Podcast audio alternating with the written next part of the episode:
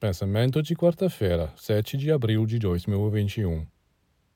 Concentração, meditação são exercícios que permitem capturar e acumular energias espirituais que você pode utilizar para seu trabalho.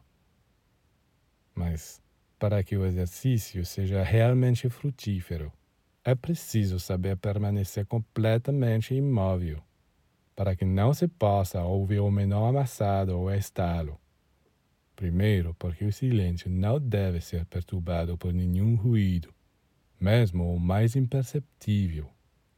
E segundo, porque por não saber permanecer absolutamente imóvel, perde-se a força.